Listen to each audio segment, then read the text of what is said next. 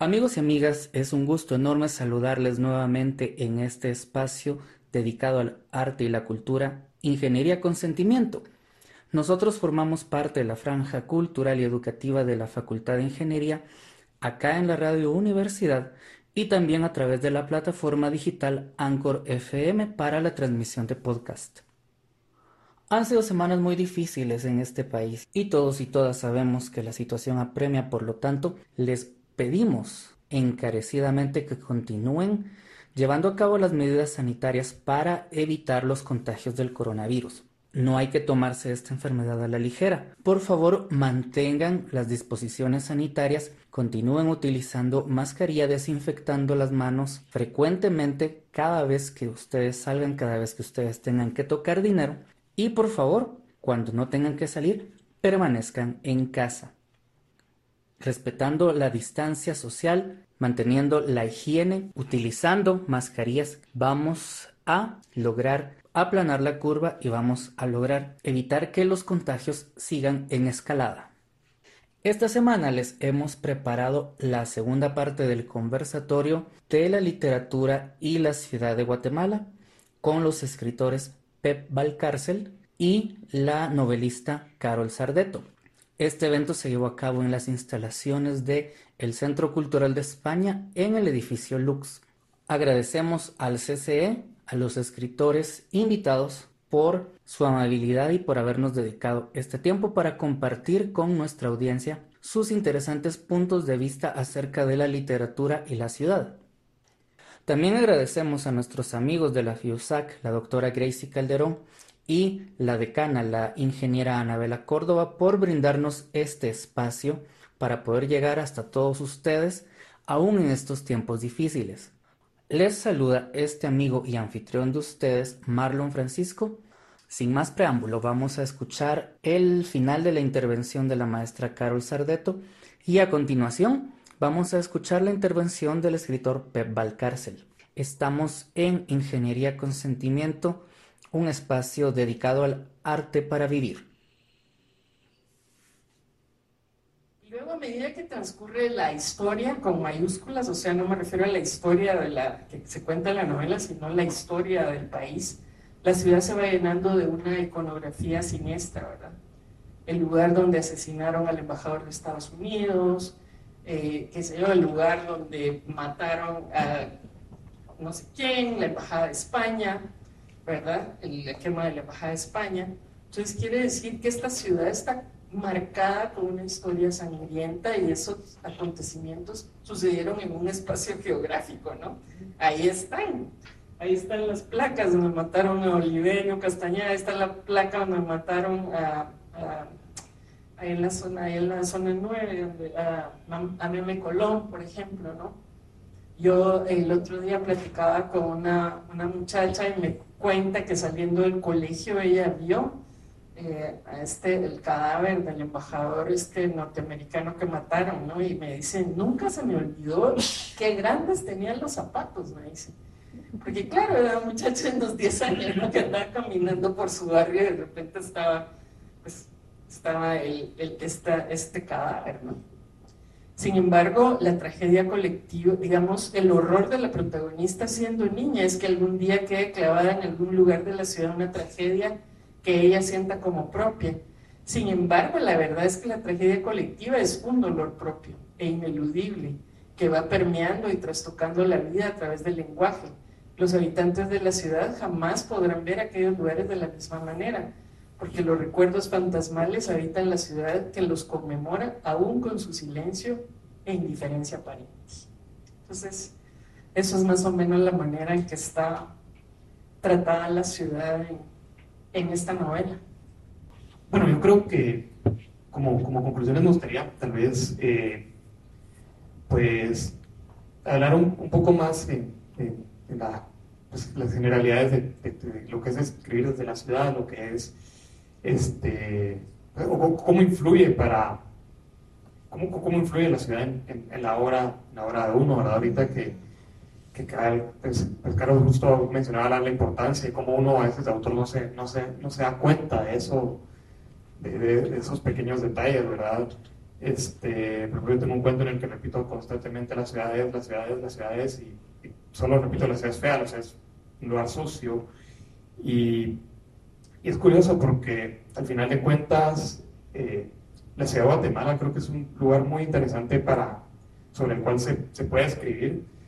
Eh, creo que, que, que, Guatemala como, como tal, ¿no? O sea, por ejemplo, eh, nos vamos a, a tal vez a, ejemplos como, no sé, que digo yo, los, los jueces de, de Arnoldo Galvez, y tal vez no estamos hablando de la, de la ciudad de Guatemala como, como tal, sino que estamos hablando de un espacio pues urbano, eh, pero es, por ejemplo, cómo este espacio urbano influye en, todos los personajes. Por ejemplo, algo que me, que me, que me gusta mucho de cómo está escrita, esta es como cómo marca la, la, diferencia por los sectores, por ejemplo, que están los del sector a y B que estaban incluso pensando en, en llegar a, a, acabar con el, con el sector C, ¿no? y, y, uno se pone a pensar, ok, este, por ejemplo, nos, no, es, algo que, que, ocurre en, en, la ciudad, o sea, la misma ciudad tiene, tiene distintos contrastes, o sea, hay, hay diferentes ciudades, no es lo mismo que estemos, por ejemplo, en, zona 14, que estemos en el lado de zona 5, y de hecho no toda la zona 14 es, es, es igual, o sea, hay distintas realidades. Entonces, eh, creo que la ciudad de Guatemala es, es algo sorprendente porque pues, la verdad es que creo que es un personaje y es muchísimos personajes a la vez. Y, y de una u otra forma, las ciudades o los espacios siempre, siempre van influir en, en lo, que, lo que uno hace en la, en, la hora que pues, uno está produciendo, ¿no? O sea, uno está tratando Tal vez uno va a tratar de relatar ese espacio o va a tratar de escapar de ese espacio a través de la, de la literatura.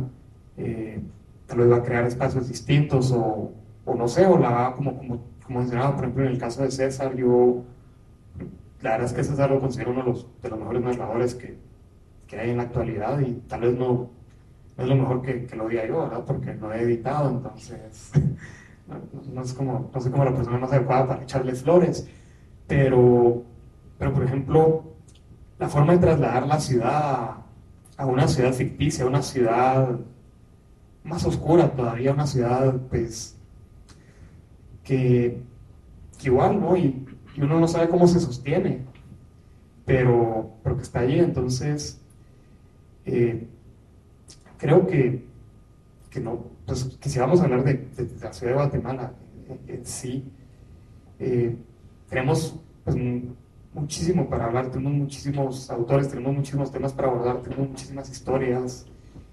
Y creo que una de las últimas preguntas que, que hacías era justo eso de si uno se siente parte de, la ciudad, o si, sí, sí, sí, la, si la ciudad es como, como suya o, o, cómo nos ha marcado, ¿verdad? Y, y, justo es eso, o sea, la ciudad no por ejemplo, yo, yo no la siento mía. O sea, y es por muchísimas razones. O sea, para empezar, siento que es una ciudad de, pues pensada para, para los vehículos. A mí me gusta caminar. Entonces, a partir de allí no, no, no, compartimos algo con, esta ciudad, ¿no? Eh, me parece una ciudad súper sucia, me parece una ciudad desordenada. Eh, me parece una, una ciudad que que realmente uno no quisiera que le pertenezca, al final de cuentas. Y, cómo, cómo, la siente uno, pues, pues cómo influye la, la ciudad, y al final de cuentas es, es a vuelvo al cronotopo, o sea, el contexto, el espacio en el cual uno habite siempre va a influir de, de una u otra forma en, en cómo, en, en, lo que se presente, ¿no? Y si no, por ejemplo, si estamos hablando de un texto que, que, que surge en un espacio urbano, en la ciudad de Guatemala pues va a estar influido por, por todas estas contrariedades, por todas estas características que, que tiene la, la, ciudad misma, ¿no? O sea, por ejemplo, uno se va a la colonia Colomargueta en la zona 3 y ahí en un cuartito de lámina, en una cama matrimonial, vive una familia entera y con una familia no tiene una familia nuclear, o sea, me refiero a ahí están los papás, los hijos, los abuelos, o sea, y, y, la verdad es que son cosas que, que, duelen, ¿no? Y, y pues es como, como la ciudad va a influir en, en, la obra de uno de esa forma. Uno va a querer escapar de esa ciudad o va a querer contarla. ¿Qué es lo que, qué es lo que va a tratar de, de retratar a partir de, de, su obra? ¿no? Entonces, eh, pues creo que la ciudad de Guatemala sí está presente, está presente en muchas obras. Eh, yo, como yo la, la veo mucho en, en, la generación X, pero creo que porque es, porque es una época huérfana en la cual, por ejemplo, no hay utopías políticas. ¿Qué te queda de la ciudad? ¿Y qué es la ciudad? Es un lugar feo, es un lugar donde compras drogas, es un lugar donde matan a la gente, es un lugar donde no todas las personas pueden vivir en las mismas condiciones, o sea, donde miras gente que está viviendo en penthouses de lujo y gente que está en la miseria, en la calle, que, que no, no, puede acceder a, un techo siquiera, no puede, o sea, no, nos vamos a la biblioteca, por ejemplo, ahorita, ¿no? O sea, vamos a ver un montón de gente ahí en, la calle, ¿no? Y, y, es eso, o sea, creo que, que, de una u otra forma, pues, la ciudad nos, nos influye mucho y, y si estamos hablando de la ciudad de Guatemala, es, es ese espacio tan feo que que resulta bello, ¿no? O sea, desde, su, desde todas sus, sí, o sea, es como, no sé, un ser amorfo que ahí está, que se respira, que, que vive y, que de una u otra forma siempre te da algún, algún elemento literario, ¿no? Y por lo menos creo que en la literatura, en la, en la, en la literatura actual va, va a estar presente y va a estar presente a, como la, como la vivimos, ¿no? Como la habitamos. Eh, sí, justamente eso pensaba yo mientras eh, hablaba Pep, ¿verdad? Que yo creo que Guatemala, la ciudad, tiene, yo creo que se ha hecho un, un esfuerzo urbanístico bastante torpe quizá, pero está ahí, ¿no? O sea, por ejemplo, está todo ese, ese ese corredor de Avenida Las Américas, la reforma, eh, que por ejemplo en Tegucigalpa ese tipo de, de calles, de ese tipo de distribuidoras del tráfico no existen, ¿verdad? O sea, siento que no es que sea una ciudad fea, es que siento que tenemos, es inhabitable. Siento que el problema de la ciudad de Guatemala es que se ha convertido en una ciudad inhabitable, en el sentido de que eh, cuesta vivirla, ¿no? sobre todo ahora con esa monstruosidad de tráfico que simplemente tiene que ver con la indiferencia, ¿no? con la indiferencia de los problemas sociales de parte de, las personas que están a cargo de, resolverlo. Y aparte de eso, también siento yo que ha habido como una gentrificación de los barrios que antes tenían una personalidad más auténticamente nuestra, ¿no? Y, eso pues nos, nos, deja como en una, como una hibridación un poco insípida, ¿no? No tiene, esa, no tiene ese sabor que, por ejemplo, yo les comentaba que viví cuando era niña, ¿no? Yo no, yo no sé si la zona 6 era bonita o no, o sea, pero era mía, ¿verdad? Entonces a mí no me, yo no andaba, digamos, pensando en, en compararla con París, digamos, sino que a mí me parecía bonita y me parecía mía y me parecía el lugar donde existía lo que a mí me interesaba, lo que a mí me importaba. Pero ese barrio, que mi mamá todavía vive ahí, no tiene nada que ver con lo que yo viví, ¿verdad? Es eh, absoluto. Mi mamá, por ejemplo, jamás sale de la casa porque no puede caminar en, esa, en esas calles, ¿verdad? Ella es una persona bastante anciana, entonces no puede ni siquiera caminar porque está, no se puede atravesar la calle, lo, lo mata uno un carro, pues, ¿verdad? Eh, o lo asaltan a uno, o, qué sé yo, ¿no? Eh, siento como que, que, ha degenerado la parte comunitaria de la ciudad más que la parte estética, digamos, ¿verdad? Eh, y creo que esas separaciones eh, sociales no se han resuelto, sino que se han eh, solidificado, ¿no? Solidificado de maneras muy concretas. Por ejemplo, esa, esa, ese encierro de las colonias, ¿verdad? esas, garitas detestables donde parece la Gestapo y le preguntan a uno de que tiene uno que identificarse y siento que todo ese tipo de cosas, esas, esas razor asquerosos, ¿verdad? Eh, siento yo que, que hacen que la ciudad sea invivible, ¿verdad? Y, por ejemplo, cuando yo era niña o adolescente, andaba en camioneta por todos lados. Ahora, yo no le daría permiso, digamos, a, a un niño a montarse en una camioneta para ir al colegio, digamos. No le daría permiso porque me daría miedo que asaltaran la camioneta y lo mataran. Bueno, entonces estas son, estas son cosas que, que son feas por sí mismas, digamos, más allá de la ciudad, ¿no? Es feo que uno no pueda montarse en una camioneta, ¿verdad? Es feo que uno no pueda caminar en la banqueta, es feo que uno se atraviese la calle y los carros aceleren para ver si le logran dar a uno, ¿no? Porque a mí me ha pasado, o sea, yo viví cuatro años en Canadá y allá un peatón pone un pie, digamos, en la calle y dos carros paran. Entonces, eh, yo a veces he dicho, bueno, vamos a, vamos a probar y, la, gente, la gente acelera, ¿verdad? Entonces, esa, esa es la fealdad de esta ciudad, esa, esa ausencia de, de capacidad de convivencia, esa incapacidad que tenemos para disfrutarnos los unos a los otros, ¿no? esa, esa, ausencia de espacios colectivos donde podamos eh, eh, compartir no solo con los cuates, sino con, con, la gente, ¿no? con la gente de la ciudad, ¿verdad? Y eso que hay muchísimos eventos y cosas, pero siempre van los mismos a los mismos lugares, ¿verdad? No hay una intersección de, de públicos, ¿verdad? Sino que cada quien sabe cuál es cada amigo en su, en su columpio, decía Álvaro Arzúa, ¿no? Yo creo que eso es lo que hace fea esta ciudad, ¿verdad? No me refería a, a una fealdad justo como como tal vez en comparación con, con otras ciudades. Eh, creo que feo me parece un término y, y, tal vez Carol habló un poco de eso también.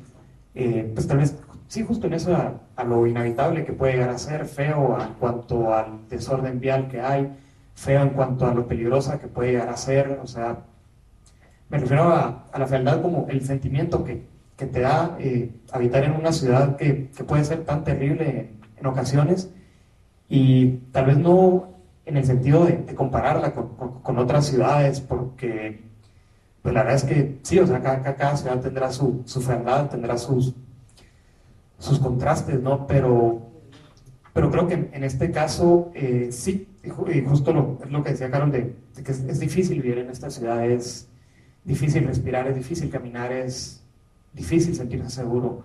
Entonces, pues eso creo yo que hace que, que la ciudad sea fea. Claro, también hay que considerar el tamaño, ¿eh? O sea, cuando las ciudades eh, se vuelven grandes o gigantes, ¿verdad? Como hay, no Guate, pero hay otras ciudades que son verdaderamente gigantescas, que uno cuando oye que viven que 40 millones de personas en una ciudad, uno dice, wow, ¿verdad? Este hormiguero humano qué complejo, o sea, no podemos hablar de una sola ciudad cuando hablamos de estas mega, mega ciudades, ¿no?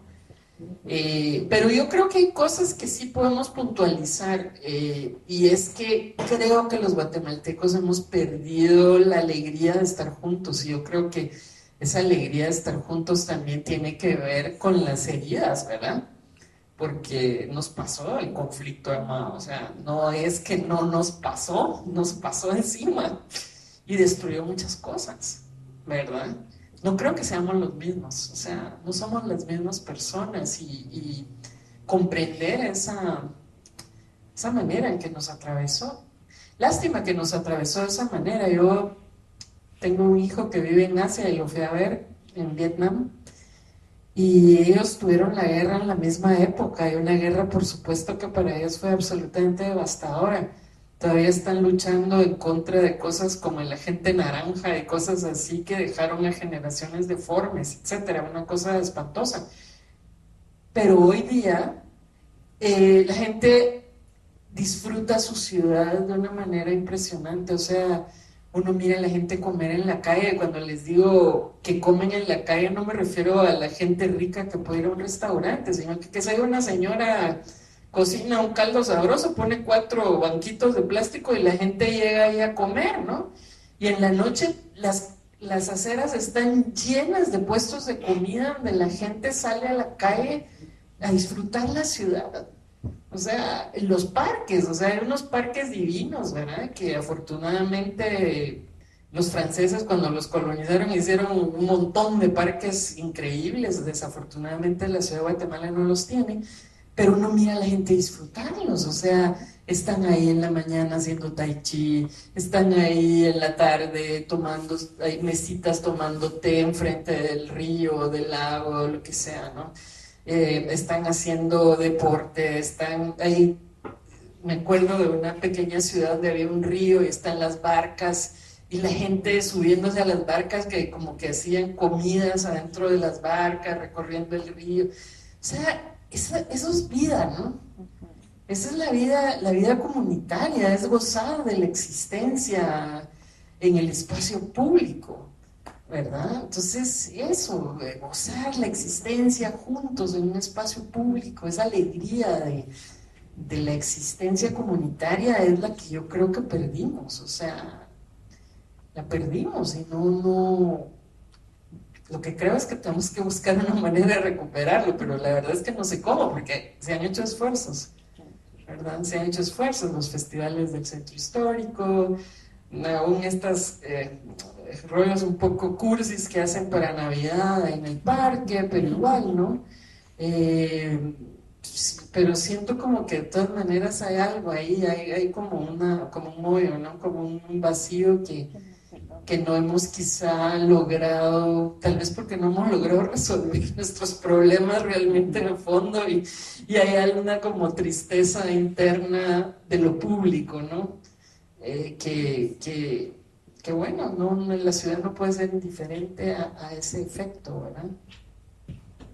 Muchas gracias por sus comentarios. Eh, en efecto, hay una, hay toda una experiencia vital en moverse por la Avenida Bolívar, por el Atanasio Sur, que vecino ahí, un tramo de la terminal, este, pues la zona 3, la zona 18, la ruta al Atlántico, que no dejan de ser parte de esta ciudad, ¿verdad?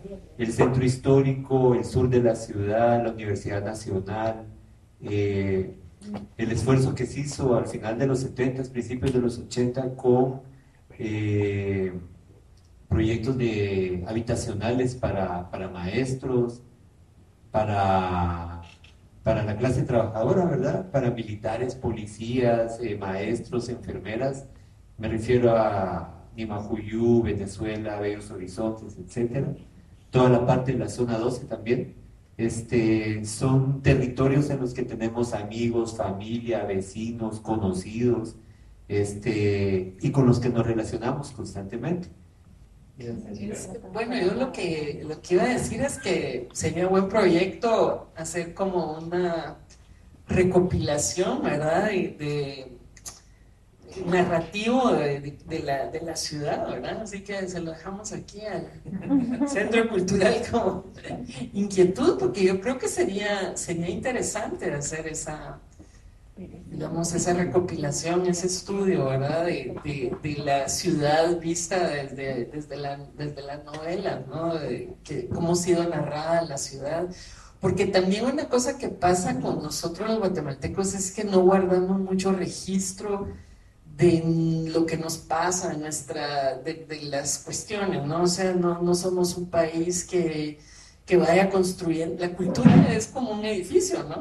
Pero aquí, eh, desafortunadamente, nosotros tenemos una enorme riqueza que no logramos ver porque ese edificio no está, no está construido, ¿verdad? Es la ingeniería cultural que, que le hace falta al, país, ¿verdad? Entonces yo creo que para... Eh, conmemorar a la ciudad, es necesario eh, hacer muchas cosas, inclusive darle valor a esta ciudad, ¿verdad?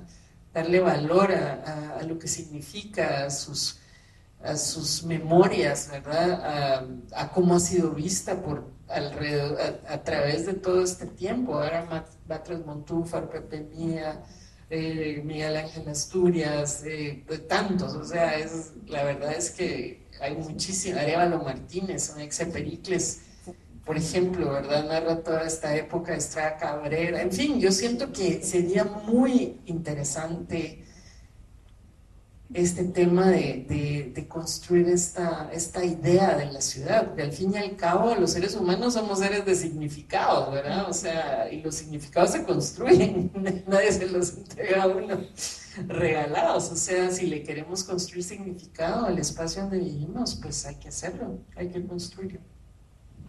Gracias, Carol. Eh, estamos en la tarea entonces de la construcción de los significados, de lo simbólico, de de nuestra percepción de la realidad, ¿verdad? De la realidad de la ciudad. Eh, muchas gracias por tu tiempo, por haber eh, tomado eh, también la energía y el tiempo para contarnos estos puntos de la ciudad que aparecen en compasión absoluta. el libro, tenemos dos ejemplares en la biblioteca, pueden acercarse a leerlo. Hay otro libro de, de Carol también el tarot. Ah, sí, el discurso del loco. El discurso del loco, ajá. Eh, creo que tenemos algún otro título por ahí. Eh, lo pueden venir a leer a la biblioteca. Si lo quieren llevar a casa, también tenemos servicio de préstamo externo. Eh, ya conocieron a la autora, es amiga de esta casa. La invitamos constantemente a algunas actividades, más o menos a lo largo del año, ¿verdad? Les pido por favor un fuerte aplauso para ella.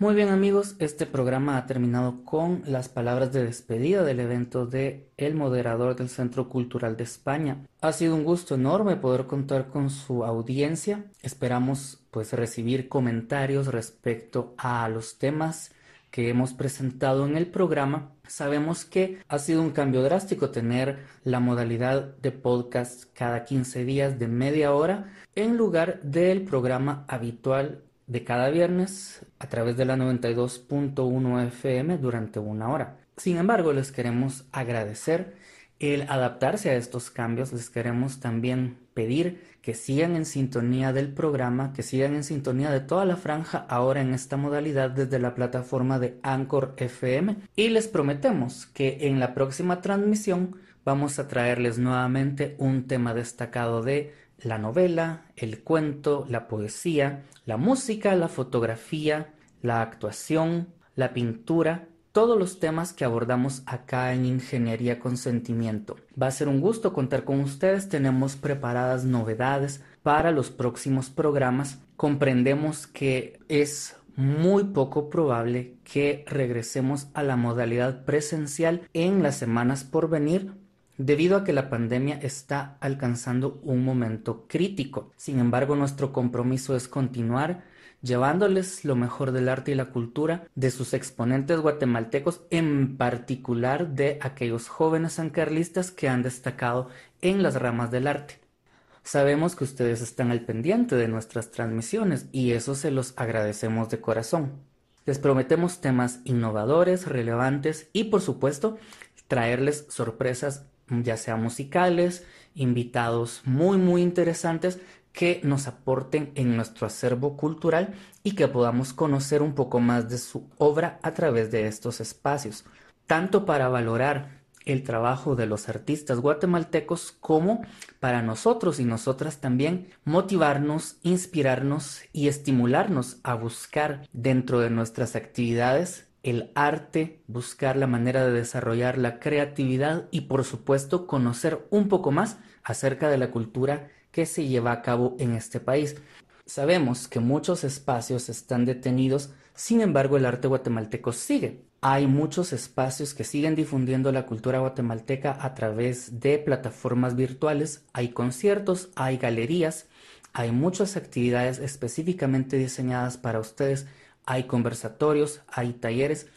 Nosotros vamos a hacerles llegar esta información a través de nuestro espacio ingenieriaconsentimiento.blogspot.com para que ustedes también estén al tanto de cómo pueden asistir a festivales de poesía, a galerías virtuales, a conciertos, a todas las actividades que se están llevando a cabo aún en este tiempo de cuarentena. Ha sido un gusto estar acompañándoles esta media hora. Mi nombre es Marlon Francisco y esperamos volver muy pronto con una nueva dosis de arte para vivir. Les envío un fuerte abrazo, por favor, quédense en casa, manténganse a salvo por ustedes mismos, por sus familias y por toda la gente que quieren. Esperamos vernos muy pronto nuevamente.